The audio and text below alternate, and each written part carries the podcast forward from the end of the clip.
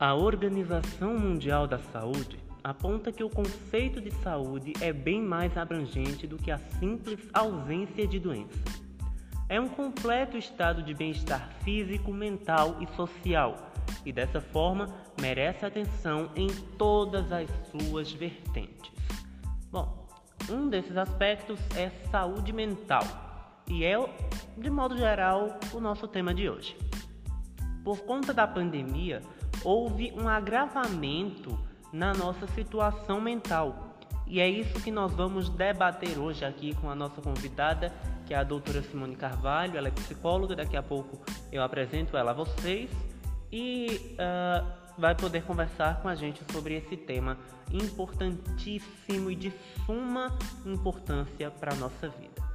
Nosso tema de hoje é como recuperar os prejuízos na saúde mental que na maioria deles foram causados pela pandemia de coronavírus. Bom, convido você para ficar comigo até o final desse episódio, vai ser muito bom e muito esclarecedor. E já peço a você também, gosta desse episódio? Então envia para os seus amigos, copia o link dele envia para todo mundo, para o grupo da família, para o grupo aí da, do colégio, se você for estudante, para o grupo da facul, enfim, vai aí é, arquitetando o melhor modo para você enviar para os seus amigos. Vamos comigo e com a doutora Simone até o final do episódio? Daqui a pouco tem Elian Marques com dicas da semana imperdível. Ela está de volta na semana passada. É, ela teve um imprevisto, problemas pessoais, não pôde estar com a gente, mas Ellen Ferreira substituiu é, ela, né? Mas agora Elian está de volta. Vamos lá? O Edestar está no ar falando hoje sobre como recuperar os prejuízos na saúde mental. Vamos até o final. Eu quero você comigo.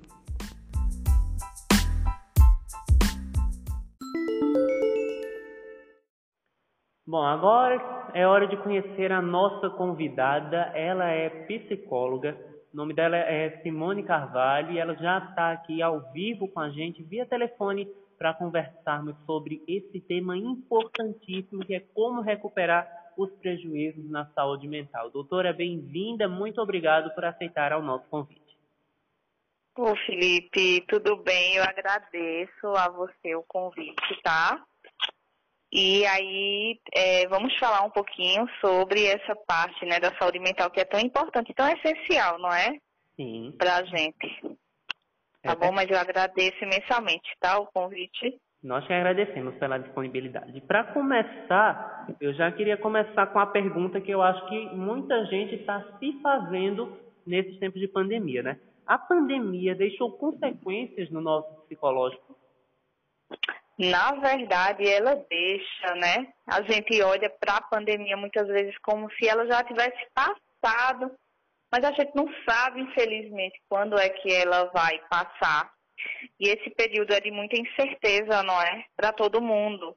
É. E frente a tantas notícias desanimadoras, a tanta coisa, assim, a esse boom, é, é muito difícil, de fato, a gente estar bem, é, mentalmente falando, né? Uhum. É, uma das coisas que eu percebi, é, Felipe, é que antes da pandemia a gente já tinha algumas questões, provavelmente inclusive de questões mentais mesmo, sabe? Só que a gente conseguia se distrair mais. A gente saía, a gente conversava mais, a gente fazia alguma atividade diferente, que querendo ou não acabava distraindo, né? Uhum. A gente. E conforme a gente foi ficando mais em casa, eu acho que cada um foi meio que obrigado a lidar com seus monstros internos, né? Então, eu acho que é, das consequências, pelo menos que são observáveis agora, é essa impossibilidade da gente se distrair. Tanto, a gente até tenta, dentro de casa, né? Assistindo uma série, vendo alguma coisa, mas a gente não consegue por muito tempo. É verdade, porque antes da pandemia, quando a gente estava estressado com algum problema, né, saúde mental, relacionado à saúde mental, a gente dizia assim, ah, vou sair, vou dar uma respirada, vou espairecer. Mas hoje, infelizmente, não dá para fazer isso, né? Porque o vírus está impossibilitando a gente sair e está nos forçando a ficar em casa. E o principal passatempo, a nossa válvula de escape, tem sido assistir séries, como você bem disse, inclusive eu Uhum. assisto muita série, muito filme, e escutar música, é, conversas por mensagens, essa tem sido a principal válvula de escape da gente, né? Isso, e tem aqueles dias que a gente vai falar um pouquinho mais pra frente, que a gente também não tá muito nem pra isso, né? Então, tem dias que de fato são até mais difíceis também. É, o que eu observo, assim, é, na minha prática clínica, certo? Uhum. É que a maioria das buscas, incluindo assim, né, de 2020 para cá, elas, é, eu pensei que seria mais referente ao medo, aos receios trazidos pelo vírus, mas não. É, aumentou muito a demanda, né, voltada para consultório do, dos psicólogos de uma forma geral, mas isso porque não tem tantas formas de distração, como eu te disse, do, do que a gente já carregava, né? E as pessoas elas vão para o consultório não para lidar necessariamente com o vírus, mas para lidar muito mais com, como é eu posso te dizer, com, com esse olhar para dentro É. que essa condição nos fez ter. Uhum. É, é verdade. Inclusive, daqui a pouquinho a gente vai falar mais sobre isso. Não vou dar um Isso. spoiler agora, não. tá bom, então. Negar a Então é pandemia. Pode falar. Sim. Não, só ia dizer assim que é isso, assim, as consequências eu acredito que a gente vai poder observar mais é, de forma gradativa. Uhum, é verdade. É verdade. A gente vai perceber isso. Logo, logo a gente vai perceber, né? Isso. Agora, negar a pandemia pode agravar a nossa situação mental? Vê só, eu vejo o negacionismo, né, Uhum. sob duas óticas, tá? Tá. A primeira ótica é o mecanismo de defesa da gente. Assim como a gente às vezes faz também quando a gente não consegue assumir que a gente tem ansiedade ou que a gente tem algum outro sintoma. É. A gente fica negando, né? Uhum. É, esse é de uma forma mais geral. E um negacionismo, que a gente nem vai adentrar muito aqui, que é um negacionismo, infelizmente, é, é, público, né, político, que não deveria existir, que deveria ser um olhar de cuidado. É, que esse, enfim, já é de outra esfera, tá? Uhum. Então eu vou, eu vou só me até ao negacionismo subjetivo. Sim. Então, eu acredito que essa parte de negar é, é você não querer lidar com a realidade. É você achar que não está pronto para enfrentá-la. E quando isso acontece, a realidade ela fica muito mais pesarosa, porque a gente passa a querer é, fugir dela o tempo todinho, não é? Sim. o movimento que a gente tem para lidar né, com a fuga da realidade é justamente esse, a gente querer é, fugir, se distrair, querer é, fingir que aquilo não está acontecendo. Eu acho que é impossível a gente fazer isso hoje em dia, É verdade. não é? Sim. Mas tem muita gente que faz. Ah, faz, faz.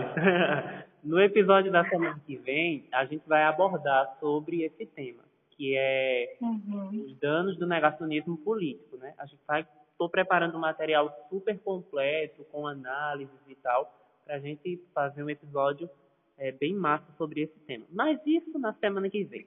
Vamos nos deter agora. massa, eu já quero ouvir. Aí veja só, uma atitude negacionista, ela geralmente advém dessa pessoa que ela não consegue aceitar a realidade tal como ela é e ela se ilude.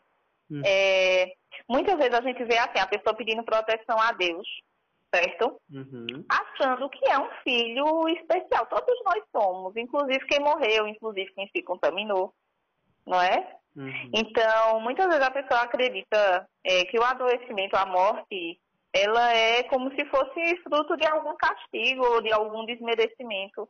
E não é.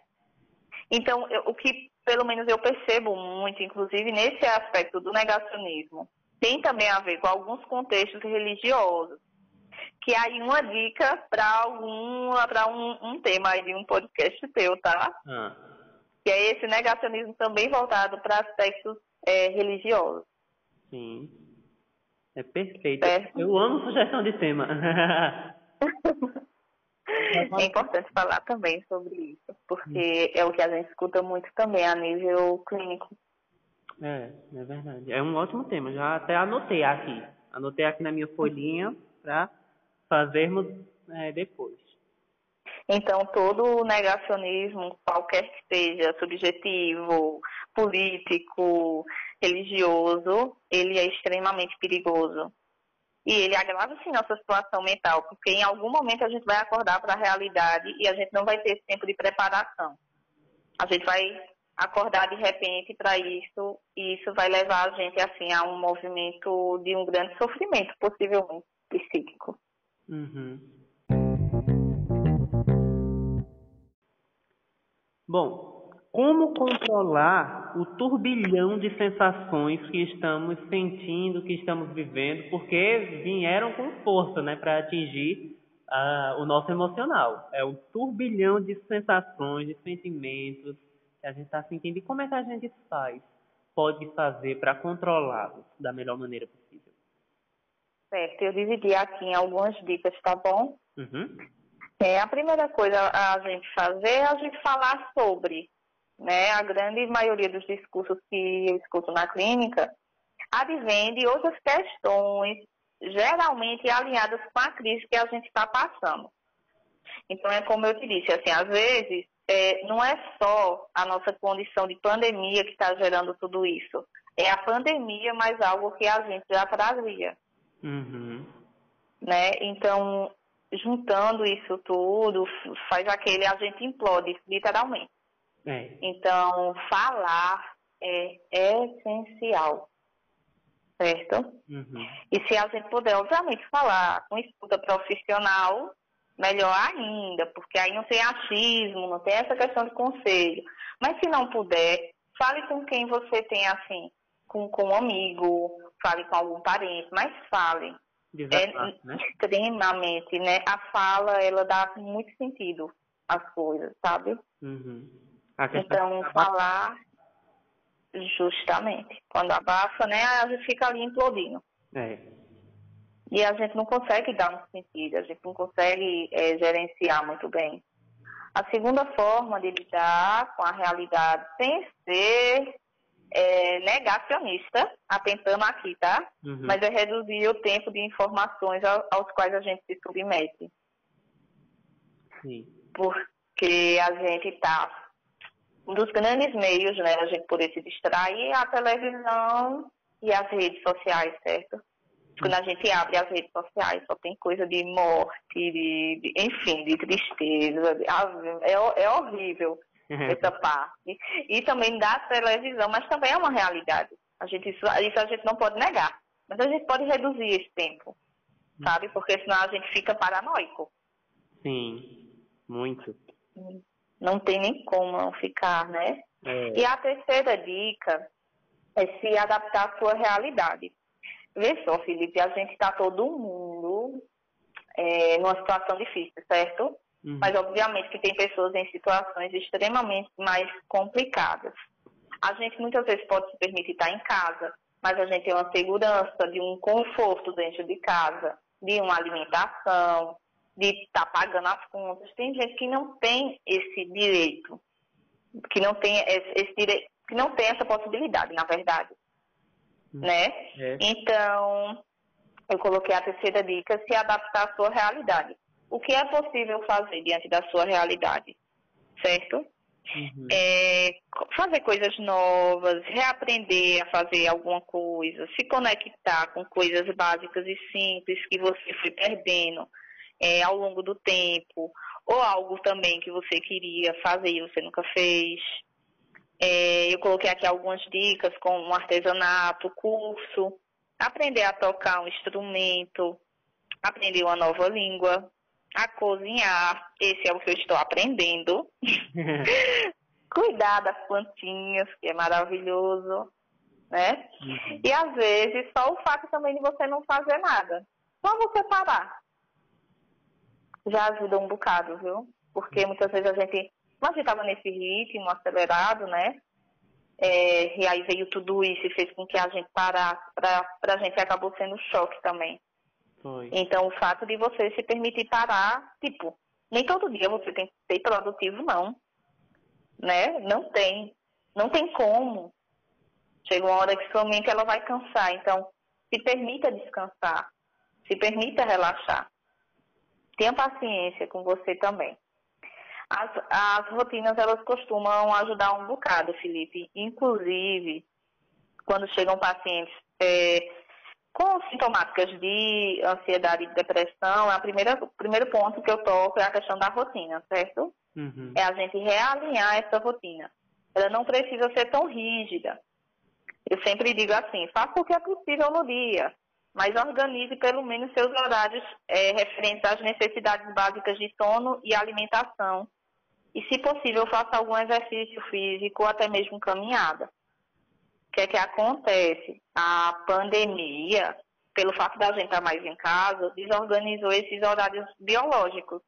Foi. É, de sono, né? Uhum. De alimentação, de tudo. Então a gente precisa ter uma rotina, pelo menos, quanto a essas questões que são mais necessárias, é, para que a gente consiga ter um bom, uma boa saúde mental. A gente precisa organizar pelo menos esses aspectos. É. Certo? É importantíssimo a gente falar sobre esse assunto. É um assunto tão amplo, né? É verdade. Parece, parece que quando a gente vai procurar é, dentro da gente mesmo, a gente não vê muita possibilidade, não. A gente diz, ai meu Deus, todo dia a mesma coisa. É. Mas é porque a gente, né? É porque a gente às vezes não tem essa, essa motivação, vou usar essa palavra, tá? Uhum. Tem uma motivação para procurar algo novo ou para procurar algo que se adeque à nossa realidade. Então, é importante a gente buscar coisas que sejam dos nossos interesses. Tem coisa que a gente tenta nova e que não é do nosso interesse. É. Então, vamos tentando para descobrir. É verdade. Né? Mudar os nossos gostos, experimentar novas coisas, né? Isso. Ou então a gente também é, fazer coisas que a gente já tinha feito há um tempo que a gente não fazia mais. Eu voltei a fazer artesanato, eu amava fazer na época da faculdade. voltei a fazer artesanatos, então isso me distrai, sabe, de tanta, tanta coisa, né? Uhum. Então arrumar alguma coisa assim que para você tenha sentido. É, e existe algum jeito de recuperar esses prejuízos? Algo que possamos fazer? para recuperar esses prejuízos, só. É estar atento a, no, a gente mesmo, certo? Uhum. Principalmente para a gente saber a hora de pedir ajuda. Quando é que a gente geralmente deixa para pedir ajuda, a gente está é, assim, no limite, né? Bem mais agravado, né? Pois é, então qual é a hora de pedir ajuda, tá? Uhum. É, eu coloquei aqui alguns sintomas que eu acho que são necessários, tá? Uhum. Para a gente falar um pouquinho. É, que é há mais de duas semanas, certo? Quando a gente apresenta esses sintomas há mais de duas semanas, é importante a gente já buscar ajuda.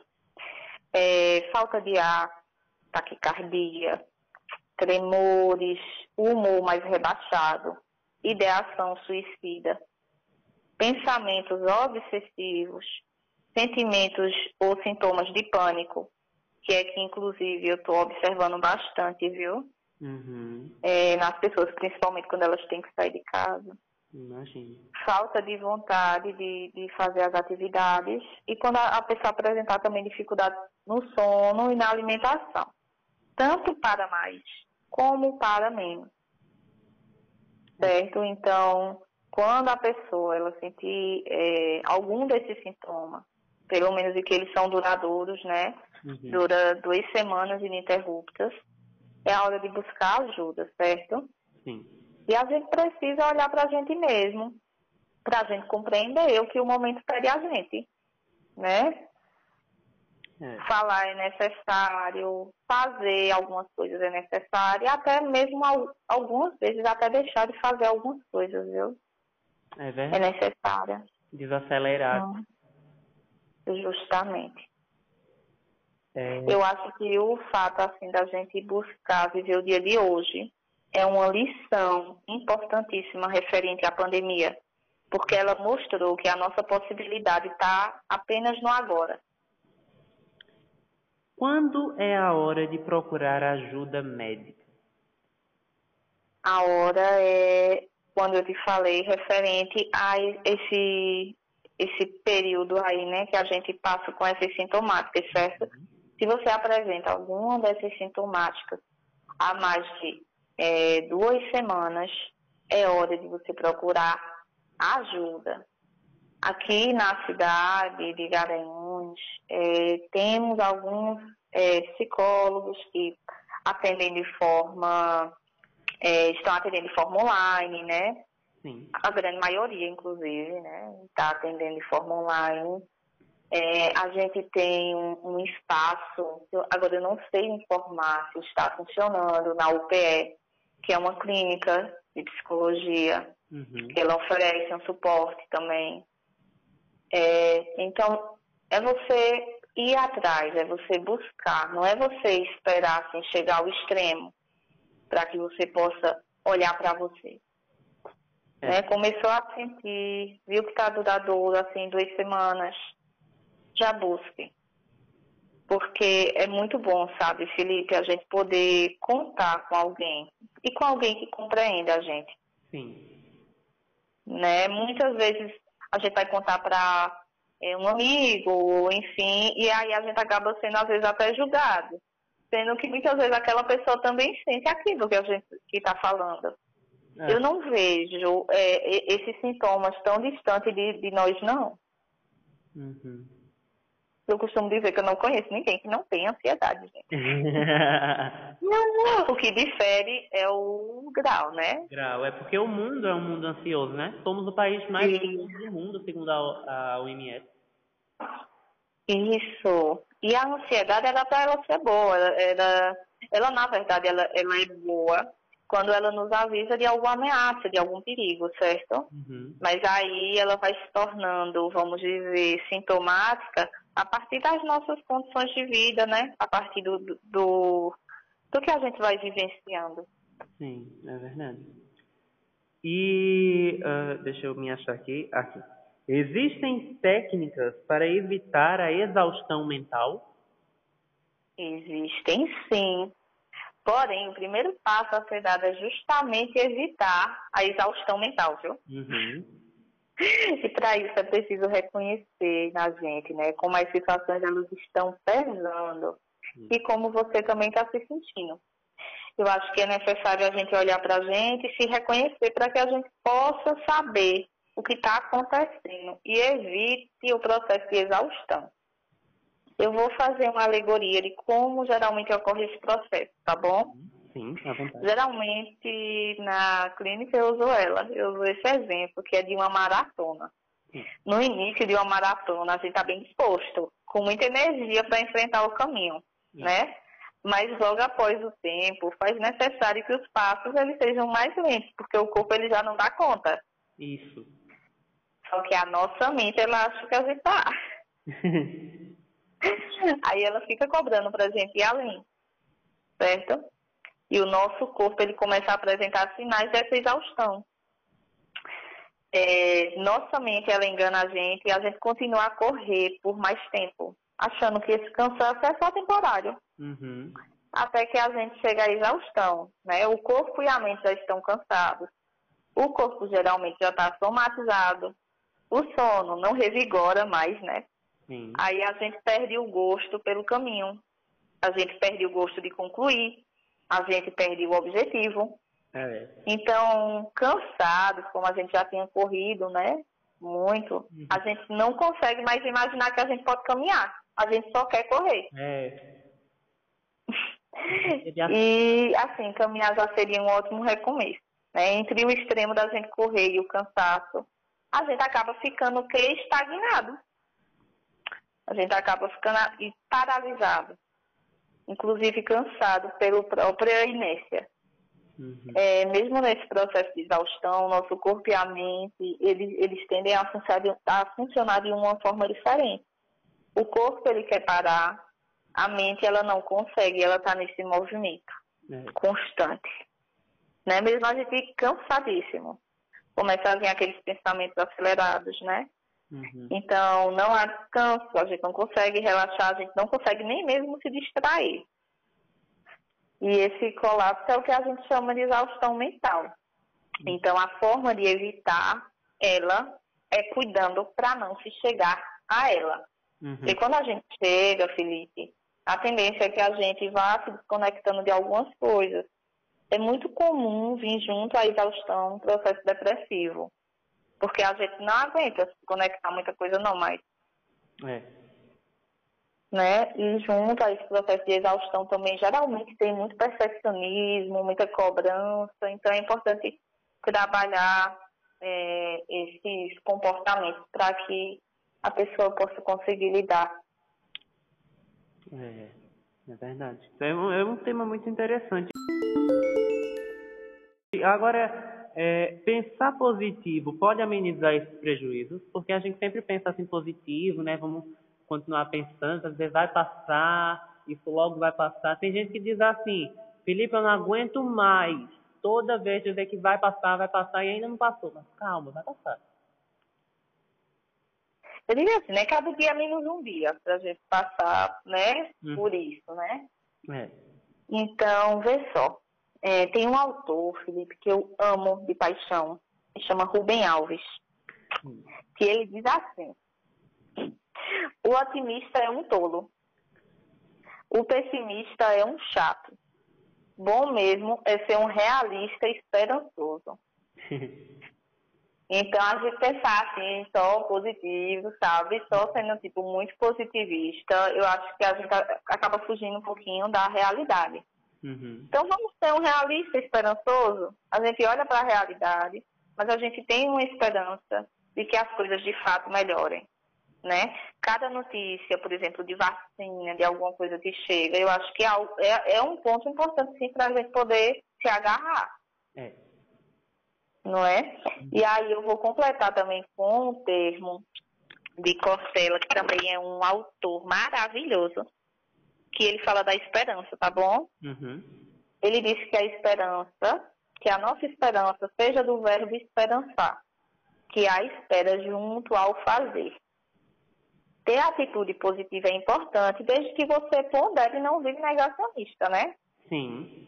Porque imagina que você diz, ah, eu não vou pegar, então eu vou para festa, eu vou para festas clandestinas, né? É. Eu vou não sei para onde, então é, é, importante que se você tiver uma atitude positiva, você não vire negacionista, tá? Uhum. Vamos esperançar, esperar fazendo dias melhores ao que nos cabe, para que a gente possa lançar olhares mais positivos, de fato, em relação ao futuro. Uhum. Então, a gente esperança fazendo por onde? E nesse caso, fazendo por onde, é a gente se preservando e preservando quem a gente ama. É verdade, é importantíssimo isso. Doutora, muito obrigado pela sua participação. Estamos chegando ao fim, passa rápido demais. Oh, que pena. Eu fico impressionado como passa rápido. Oh, meu Deus, já? Já, é, já faz 25 minutos de conversa, nem parece. Abaixo.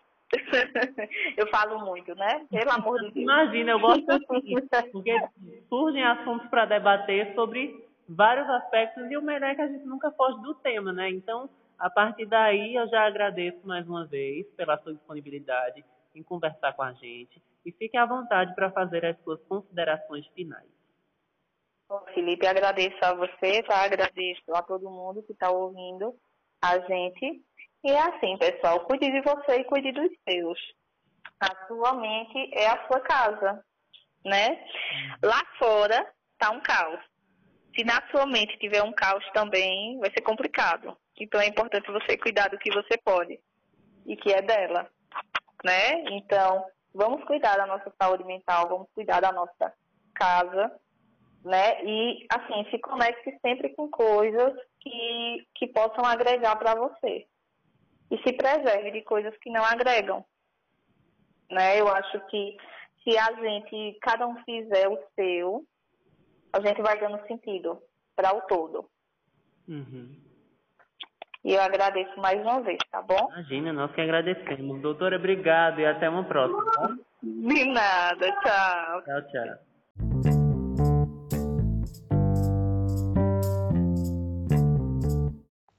É sempre importante a gente ressaltar que você deve sim cuidar da sua saúde mental para que ela seja preservada.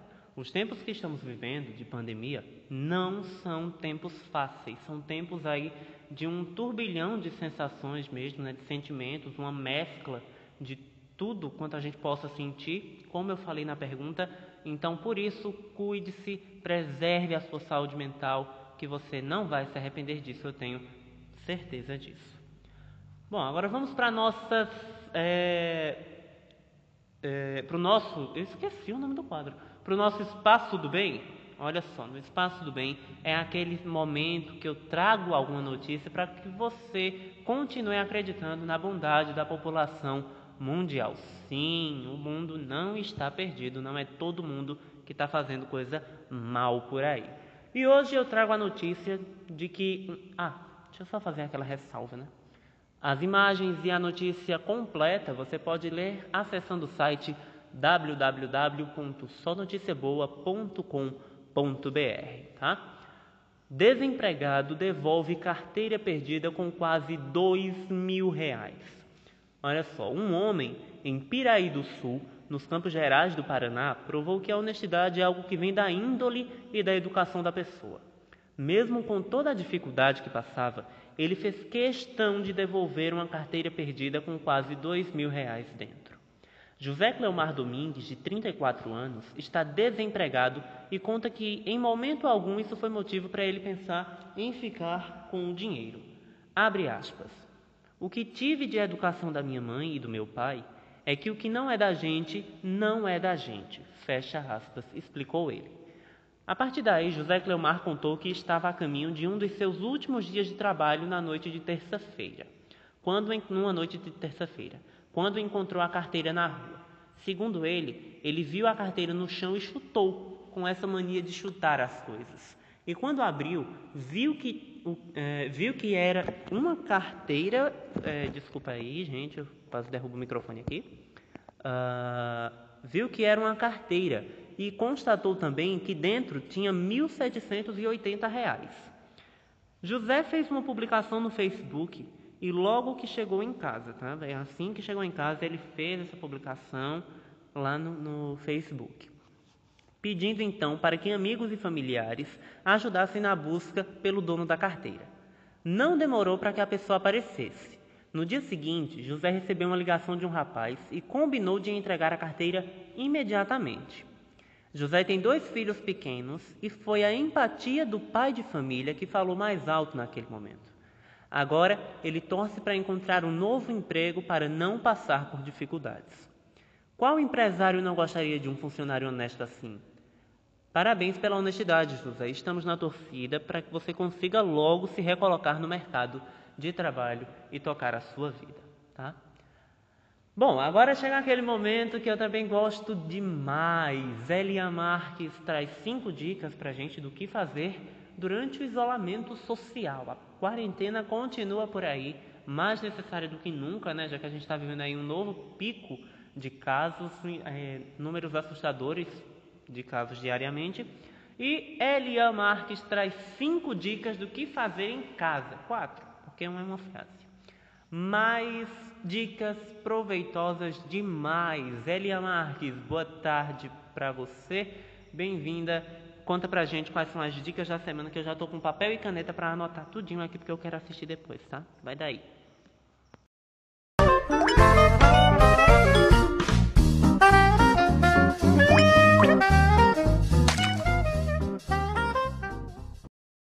Olá, boa tarde, bom dia, boa noite. Não sei a hora que você está assistindo, mas está aqui mais uma vez o podcast maravilhoso, o melhor do mundo. É destaque, isso mesmo. E hoje eu vou indicar as dicas da semana para vocês, né, gente? Tem que estar tá aqui. A música que eu indico para vocês é Ex Real para mim, de Fernanda Brum. É maravilhoso esse hino, gente. Escutem muito. Uma série que eu indico a vocês que eu estou começando a assistir agora é Strong, Stranger Things. eu não sei pronunciar, mas eu acho que é assim. O filme que eu indico a vocês é O Quarto de Jack. Gente, é um filme que retrata uma situação bem forte na nossa atualidade. É um filme que traz. É, aborda um assunto bem tenso, mas é um filme muito bom. O final dele é maravilhoso também. E a frase de hoje que eu digo a você: Deixe que pense, que falem, que digam. Vive sua, vive a sua vida sem pensar nos outros, porque as pessoas só falam o que querem, só pensam no que querem e não querem ver sua felicidade. Então você mesmo faça sua felicidade. Um cheiro, galera!